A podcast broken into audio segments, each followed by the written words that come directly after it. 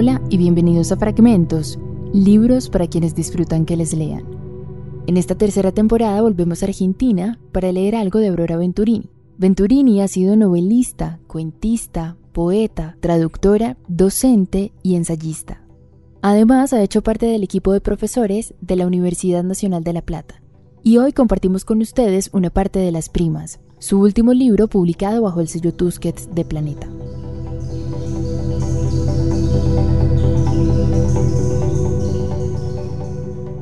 La duda. De repente vimos entrar al bar al profesor con la mujer de ojos verdes, Anita, que vino al cumpleaños de Betina con su pareja, el pestizo Valorio de los Santos Apóstoles. Nos resultaba raro porque el profesor José Camaleón dictaba clases en la zona y ella, que hacía pasarela, tenía casa de cosméticos cerca, pero lo raro fue el respingo que dio el profesor cuando nos vio, y nosotras llegamos a la conclusión de que el único hombre del cual no dudamos justamente era del profesor José Camaleón, y sentí que mi corazón latía fuerte, y yo transpiraba, cuando recordé que muchas veces lo vi llevando a Betina a su habitación, y Petra me dijo, no nos apresuremos, porque si lo que pensamos es, este se manda a mudar con Anita del Porte, la cosmetóloga, y otras hierbas, y nos quedamos haciendo papel de pavas, y así fue que lo saludamos cordialmente y seguimos hablando aparentemente de bueyes perdidos, pero hablábamos de las ganas de cortarle el cogote al maldito, que significaba la maldición que yo entré a mi casa desgracia de desgracias. Llegamos a casa y no comentamos nada de lo visto en el bar, y fuimos al dormitorio de Betina. Llamamos a Rufina para que la bañara y pusiera linda. Y cuando yo linda Betina, sonrió que casi se puso linda de verdad, y en un momento dado pregunté a Rufina si Betina menstruaba, y ella me dijo que no sabía que las personas del tipo de Betina menstruaran, y que no, pero yo sabía que le vino antes que a mí, y que si ya no, sin duda estaba embarazada. Y pregunté a Rufina cuántos meses bañaba mi hermana, y ella pensó un rato, y contestó que seis o siete, mejor siete. Y yo hubiera querido aplastar a Rufina, que nos miraba desde tan alto que ni siquiera nos consideraba mujeres, capaces de tener bebés en la barriga. El primer paseo de Betina en la silla decorada significó la mayor alegría para ella, mientras Petra y yo nos desbarrancábamos de tristeza. Petra consideró la necesidad de hacer una reunión de familia especialmente para enterar a mamá de la peligrosa situación de Betina, porque siete meses de embarazo dentro de un cuerpecito tan pequeño no podría solucionarse.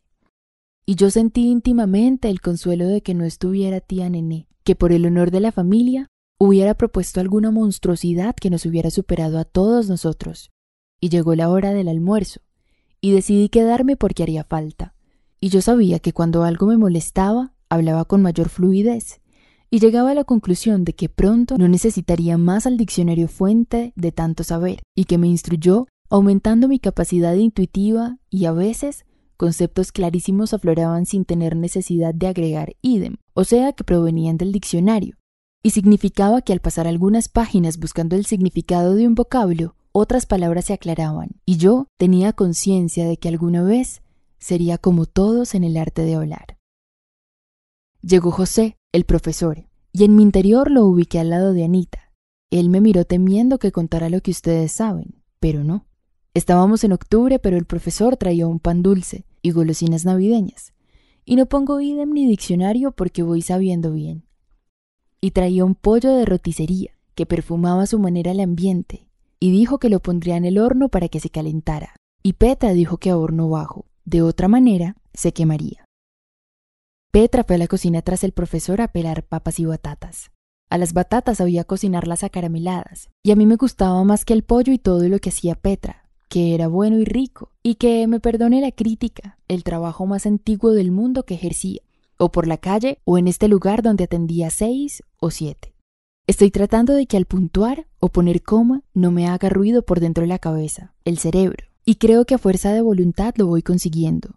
Y si los ejercicios que hago leyendo un texto especializado en casos como el que padecemos, en mayor o menor minusvalía casi todos en la familia, solucionaría estas molestias que deben entorpecer la lectura de lo que escribo. Y usted, lector, a quien pido mil perdones, y que si es creyente me perdonará porque dice el cura, perdona para que Dios perdone, y todavía no manejo las mayúsculas a causa de los escollos de los puntos y muchas nociones que desconozco, pero repito que con voluntad todo es posible. y usted se dará cuenta de que me explayo porque lo que ocurrirá durante la reunión no sé en qué va a terminar, y en el fondo de mí siento miedo. Mamá estaba sentada debajo del parral de uva chinche, con la mirada vacía, perdida. Parecía una estatua de yeso cachado. Ella había trabajado bien de maestra, y con el puntero enderezó a más de uno y la jubilación la acható, la convirtió en una cosa sin alma, pero cuando andaba yo me fijaba a ver si el alma se le salía como antes a Betina, y no, de manera que mamá solo estaría triste y sin ganas de moverse, porque pasaba los días bajo el parral mirando nada. Y si alguien le hablaba, sonreía con risa de bebé, porque ya ni se ponía los dientes postizos que estaban en un vaso, y me causaban repulsión, pero nunca lo dije. Y esta vez me acerqué a mamá y le pregunté si almorzaría dentro de media hora, más o menos, y me dijo que sí, que almorzaría. Y aproveché para decirle que si vio el dormitorio que yo le compré a Betina, y ella dijo que para qué me había puesto en gastos, y le agregué algo quemante cuando le pregunté qué le parecía cómo estaba Betina, y ella sacó del bolsillo del batón un pañuelo y se puso a lagrimear. Pregunté, Mamá, ¿por qué llora? Y ella con los ojitos rojos contestó que yo sabía por qué, y mentí que yo no sabía, y si quería que le alcanzara los dientes para comer los iba a desinfectar y se los traía, y ella dijo que no. Cuando éramos a la mesa, además de mamá, el profesor, Petra, Betina y yo, como verán, ya uso más comas y la cabeza, el cerebro no me hace ruido. Me olvidé de Rufina, que comería sentada al lado mío, a pedido mío, y yo sabía por qué.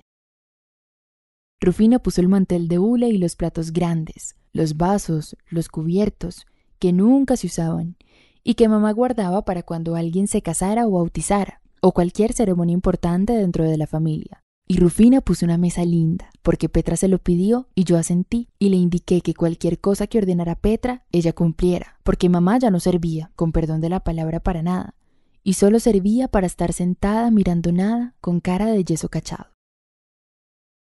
Rufina nos sorprendió poniendo el florero en medio de la mesa con un ramo de azucenas, que ella compró con su dinero, y nos sorprendió tanto que la expresión de ¡ah! fue unánime, y en eso llegó el profesor con la sopera, porque en casa, cuando comíamos en familia, diré, antes se tomaba sopa porque servía papá, lástima que casi su figura se me borró, pero recuerdo vagamente que servía la sopa de la sopera, y desde que nos abandonó, esa costumbre perdida era como una leyenda que recién en este momento aparecía, saliéndose de tantas sombras, que el hecho parecía un sueño recuperado. Pero hubiera sido un sueño recuperado si papá esgrimiera el cucharón, cuando el cucharón vino hacia mi plato, di vuelta al plato y el profesor preguntó por qué, y yo le dije que la sopa no me gustaba, y él prosiguió llenando los platos de los demás, con ademán de padre de familia. El profesor y Petra iban y venían sirviendo, y Rufina tomaba vacaciones que yo sabía merecía, y ya sabrán por qué.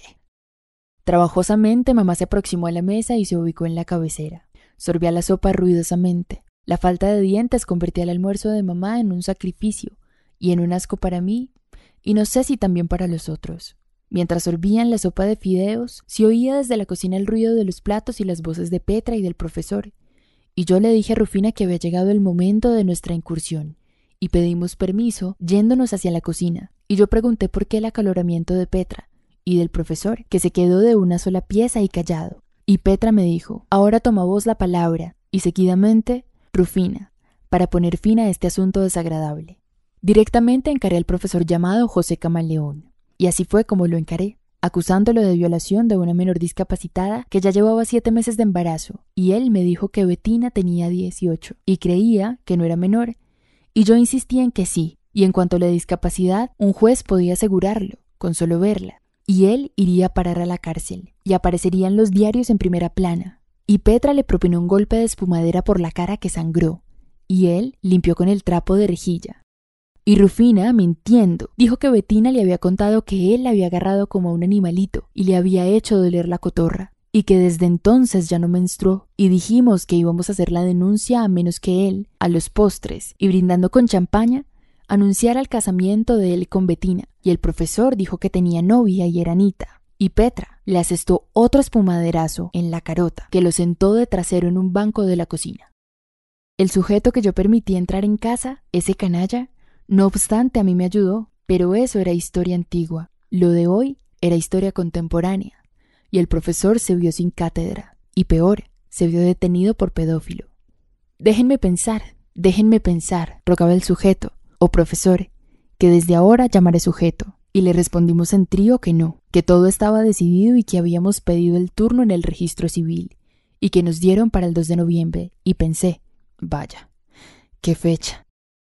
Es el Día de los Muertos y ya estábamos a mediados de octubre, y Betina entraba en el octavo mes, y el sujeto preguntó si dimos el nombre de él, y le comunicamos que habíamos diligenciado un casamiento civil para el próximo 2 de noviembre, asesoradas por un escribano amigo que vigilaría si todo se cumplía reglamentariamente. Y el sujeto interrumpió su recapacitación y aceptó. Y Petra le dijo hijo de puta, que no se te ocurra escapar, porque la policía está avisada. Y yo tengo un amigo comisario. Recuerden que pueden escuchar las tres temporadas de fragmentos en Omni o en Spotify. Allí nos encuentran como HJCK Radio. En las demás redes sociales estamos como arroba la HJCK. Gracias por escuchar.